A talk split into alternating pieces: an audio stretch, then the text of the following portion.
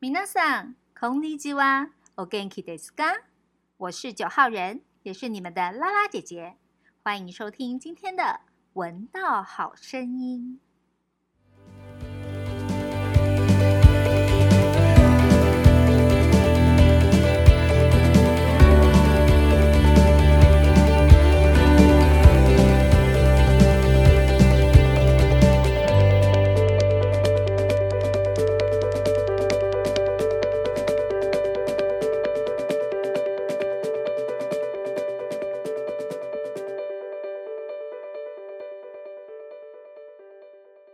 子供と楽しむ行事と遊びの絵本。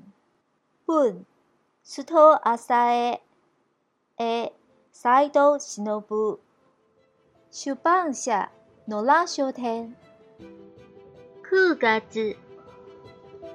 秋の虫の紹介。コオロギの仲間。コオロギの仲間。エンマコオロギ。肌や家の周りで見つけることができます。スツムシ、筒のような音色で鳴きます。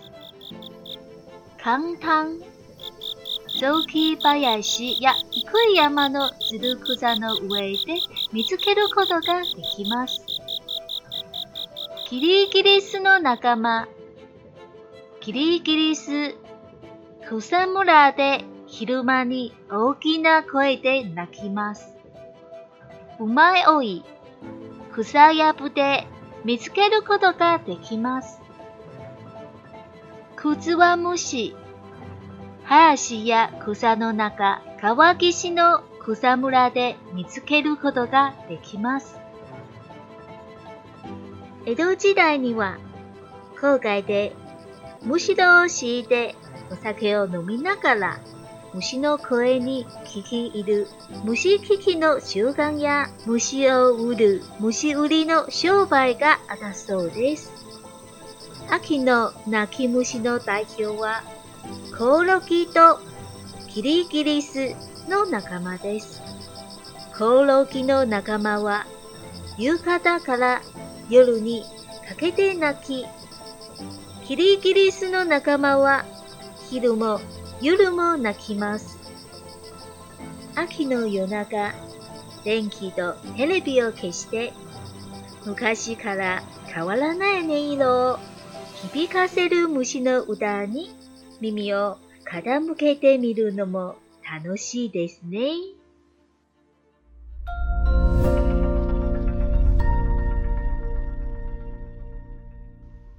九月，秋天昆虫介绍。蟋蟀与伙伴。蟋蟀的伙伴研磨蟋蟀，可以在农田或住家周围发现。铃虫鸣叫的声音像铃铛一样。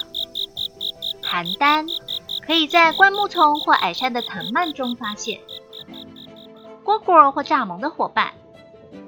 蚱蜢或蝈蝈白天在草丛里会大声的叫。螽斯。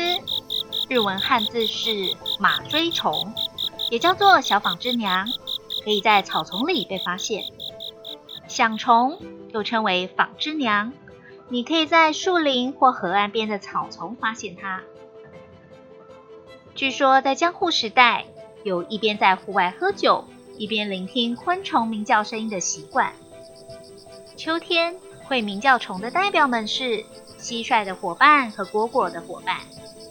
蟋蟀与伙伴从傍晚到夜晚都叫，而蝈蝈也有人说是蚱蜢的伙伴，白天、中午和夜晚都在叫。在漫长的秋夜里，把电和电视关了吧，请听着和以前一样音调的虫鸣，也很有趣哦。今日のストーリーがいかがですか？次にどんなストーリーを話しましょうか？お楽しみにね。今天的故事好听吗？ 下次会说什么样的故事呢？让我们一起期待吧！